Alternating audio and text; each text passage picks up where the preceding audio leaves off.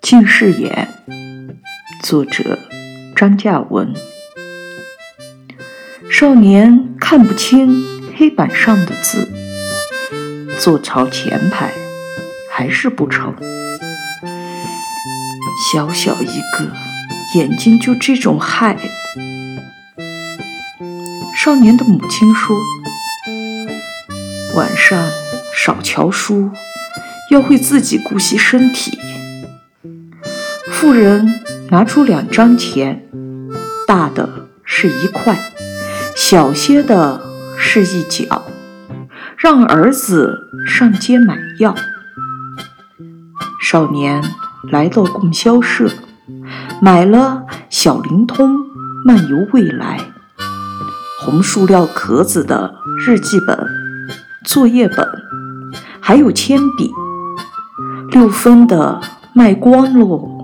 只剩一角四分的铅笔厂，咋个不多造一些六分的铅笔呢？乡村教师亲自押着儿子去瞧眼睛，沙眼倒是不突出，只是这里不能检查近视。卫生院那女医生说：“不过。”怕就是得了近视眼喽。